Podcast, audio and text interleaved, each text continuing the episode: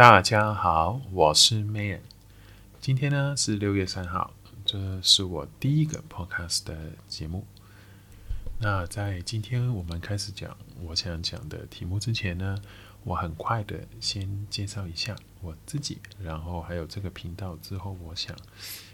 为什么我要做这个频道了？我是一个澳门人，那大家可能很奇怪，为什么我要讲国语呢，而不讲广东话？第一，其实我已经很久没有讲国语了，我也想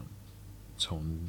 这样子的开一个 podcast 频道来练习一下我的国语。所以呢，之后大家如果听这个我的口音啊，或者我的用词有奇怪，或者有听不明白的话，记得记得要告诉我。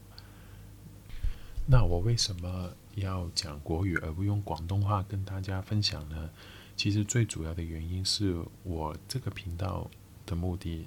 除了要记录我一些奇奇怪怪的想法或者见解之外呢，我还想就是说有多一点人可以听得到，包括香港啊、澳门啊、台湾还有内地的不同的华人都可以分享一下大家对于一些问题或者一些想法。一本是哲学啊、感情啊，不同的问题，我很想知道，就是说在不同的地区，大家的文化差异，而，大家的想法是不是不一样，还是其实大家想法都很一样的？所以呢，大家，我真的希望大家在有什么意见或者是什么想法的话，都可以分享给我。这个就是我最主要、最主要想开这个 podcast 的频道的一个原因。所以呢。那我就今天开始我们今天的主题吧。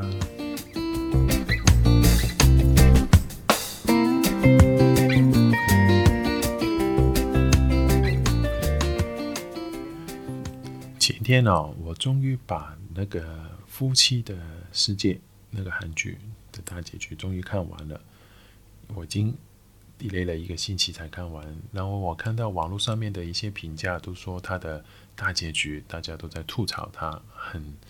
怎么说呢？就是没有交代什么，就好像结束了，它就是一个开放性的结局。那如果大家还没有看过《夫妻的世界》这个韩剧的话，我非常建议的大家要去看。呃，他从第一集开始其实就非常的紧张，我从来没有想过一个。就是说，其实它是一个很简单的故事，就是一个夫妻当中出轨，然后离婚，然后对小孩带来一些呃心理上面的影响，然后大家也会有一些争吵或者一些事件的发生。本来是一个很简单，如果让香港或者是我觉得 even 让台湾去拍这个电视剧的话，也会变成是一个很狗血或者八点档的一个剧情哦。可是这次韩国的这个拍法呢，我第一集、第二集看的时候，我已经不觉得它是一个这么感情或者是狗血的一个呃电视剧，它已经是有一些悬疑，让大家会用脑子去想到底那个人物发生了什么事情，心理上面有什么问题的这个一个想法。那我其实今天也不是想。介绍这个电视剧的故事，或者是一些它的剧情，因为我不想爆雷了。那大家有兴趣一定要去看。其实我最想今天跟大家分享的话，是我看过之后的一个想法。它这个主要的一个电视剧想表达就是夫妻到底是什么？那我也想了一下，其实像今天都二零二零年了，到底？人为什么要结婚？结婚，或者不要说结婚啊，或者是为什么人不可以一辈子一个人的活下去呢？或者大多数大多数的人都会觉得，哦，就算没有结婚了，你都要去找一个伴侣，那不然你老了之后很可怜，或者是你会很孤独。其实哦，如果你想想看。从最早最早的时候，其实夫妻这个称呼或是一个关系，是建立在大家就是一男一女的身份上面的。为什么呢？因为你很久很久以前，女生她如果要生小孩，她一定要有八个月或十个月，她可能会失去了工作能力，或者是失去了保护自己的能力，所以她一定需要身边有人，有男人去照顾她。那这样子的话，他其实是为了最基本的生存目的。我说的是真的很久很久以前，可能是古代或者是几百年前的时候的一些想法。那不过你看现在，人女人还需要男人去照顾自己吗？当然大家都知道不会了吧。现在男女真的是还蛮平等的啦，最最少在香港、澳门、台湾，我都是这样觉得的。那我也有想过，为什么还要结婚？我另外一个想法就是说，小孩，因为我自己个人是支持不支持一定要结婚的，除非是为了小孩。所以，因为你要照顾小孩，你要给小孩一个呃一个稳定的关系，稳定的一个社会环境，让他去长大。所以呢，就是说一定要去结注册啊，结婚这样子。不过这个想法呢，好像在最近的十年五年之内，好像也不太成立了。因为你看看离婚率，像香港的话，平均的离婚率大概有十对结婚就有四对是离婚。那澳门其实也不低，它最近的三年的话，它的离婚率都是以很高的增长速度的。那台湾的话，我看过一些数据了，它就比较奇怪了，它的离婚率是下降的。呃为什么下降？是因为它的结婚率更低，它在一直下降，所以它的离婚率也跟着下降，所以就很奇怪。那如果是这样的话，大家没有想过，如果结婚到现在是为了小孩的话，那你有没有想过，当你离婚的时候，其实好像这个电视剧一样，对小孩的影响它是更大、更痛苦的。所以说真的，我身边有很多上了年纪的朋友，或者他们已经是。情侣关系已经很久很久了，超过十年了吧？我身边大概也有个十十几对朋友，都已经一起生活了大概十年左右。呃，都是没有小孩的话，他们都是没有去结婚。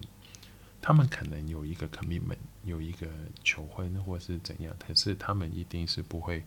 说要求一个很夫妻的一个名义。那如果将来来说，那夫妻或是结婚已经没有那么的重要的时候，那如果你不是说一定是结婚的目的是为了一定生小孩的话，因为其实我觉得在以后的世界的话，结婚跟有下一代孩子这两件事情说，我尽量不想把它分开了，可是它的确在往分开的道路上面在前进。那如果是这样的话，那我们回归到一个更基本的问题：那为什么人不可以在一个群体或者是一个个人的生活环境里面就可以啦？现在也有很多不婚人士啊，或者是一些单身人士，他都是活得还蛮好的。最基本的话，他生活上面或者是在他的呃经济上面，他都是没有问题的。他不需要说。我一定要依赖什么人？男生依赖女生，女生依赖男生，没有这回事的。那为什么人还需要找一个终身伴侣呢？我最近看到了一个呃另外一个定义哦，我觉得这个还蛮好的，还蛮适合这个现代或者是之后的一个想法的，就是说我要一个伴侣。在我身边，或者是一起走下去人生的一条路，其实大家就是它有个很好的名词哦，叫做协同进化。可能你听到这个名词的时候，你会觉得啊、很现实诶。其实我为什么找一个伴侣？我就是想要活得更好的生活，或者是更有钱，大家可以一起去存钱。呃，现在房子那么贵，可能有两个人才可以那个付房贷，供得起房子。其实我说的进化不一定是说环境，或者是外在，或者是物质上面的因素。可是其实更主要的是大家心灵或者是思想上面的一个进化。就是说，当你跟一个伴侣一起相处啊，或者是一起生活的时候，其实你不可能。就是说，一直活在自己这个世界上，你一定会去学习怎么去考虑别人的那个感想啊，或是从而会改变你一些自己的想法。当人的想法或者是一些价值观或者是 mindset 去跟着转变，去跟着丰富起来的时候，其实你的人生才会更加的丰富和有不同的想法。那所谓的协同进化，就是说，当然你会跟你的伴侣去学习，去改变你自己。那当然，你的伴侣也会在这段关系之中学习到更多，不管是可能有些时候是好的，或者是坏的。其实哦，这样子不停的改变，你的人生才会更加的丰富跟圆满。不然的话，哦，难道你的一辈子活个六十年、七十年就是这样子一直的平平淡淡的吗？所以说，如果这样子的一个想法的话，就更好的可以去解释为什么现在的人很多时候就会呃离婚或者是走不下去。其实很，你很多时候你可能不需要是找一个完美的人，或者是跟你门当户对的人，你要找的其实就是说，可以跟你一起去进步、一起去改变的一个人。很多时候哦，大家一开始的时候都是很好的，可是能过了三年、五年、为七年，七年之后，很多时候都可能说什么七年之痒。其实七年只是一个刚好的时间段。当你时间一长之后，如果一个人有在不停的进步或者改变，而另外一个人却跟不上脚步的话，我觉得这个是最主要、最主要要的原因。为什么一段关系不可以白头到老，或者是出现问题的时候？所以，当我想起我跟我的伴侣，当然两个人在一起经常会有争吵啊。或者是有一些价值观不同的时候，如果大家可以更加的开放、更加的 open mind 去处理每一件问题跟想法的时候，而不是每次都说“哦，大家坚持自己的想法，呃，你一定要跟我的”，或者是永远都只有一方面听从另一方面的话，这样子这种单方面的一种跟随、跟随或者是一种。呃，follow 的一些想法的话，其实我总觉得这种关系可能不太会长久，因为两个人的不不就是不能够一起去改变，一起去靠近对方而付出，而知道对方在想什么。所以说，我觉得，尤其是如果你想要一段长久的伴侣关系的话，我觉得最重要的就是说你要有反省，要聆听。然后每次有一些呃不开心，不一定不开心的，或者是争吵的时候，或者大家有意见有分合的时候，你要先自己想一想，是不是我可以改变一下下，或者是其实他讲的可能也有一点点道理，只是跟我的想法有点不一样而已。那是不是大家可以两个人都可以去改变那一点点，从而大家达到一个平衡？那又让我想到啊，在这里先呃恭喜台湾了，呃，但台湾的同婚刚好快一周年了吧？那这个真的是我我觉得很高兴，而且也 very proud of 台湾，就是说这是亚洲地区第一个呃同志婚姻合法的地方，所以先恭喜恭喜啊！然后也希望。其他地方或者是其他文化可以，嗯，赶快的跟上，可以更进步。因为像我刚刚说的，如果大家找一个伴侣的话，最主要的目的是大家在这个人生或者社会或是世界上可以一起得到更好的思想和那个生活的话，其实所以你根本就不需要去限制为定为什么。我一段婚姻或者是一段感情关系，一定要是呃男的根据的一个段关系，不可以是夫妇，不可以是妻妻。其实已经没关系啦，因为我这个的感情或者是关系，最主要的是想让两个人在一起可以得到一个协同效应，可以大家一起进步得更快。因为啊，只有当你可以证明你的生活。呃，是比更好的，是比以前更好的。当你两个人在一起的话，这样子才有一个说服力跟一个价值，让你的家人、你的父母去让他们知道。你其实不管你跟谁在一起，或不管一个怎样的生活、怎样的一个环境，你是你想要的，最最最重要的就是说，你有一个更好的。我也相信哦，天底下所有正常的父母，其实他们都只是想他们的孩子会有一个更好、快乐、更幸福的一个将来，所以他们可能以呃以前的思想都是说，觉得一定要有生小孩，或者是有一个夫妻，他才觉得你的生活才是幸福美满。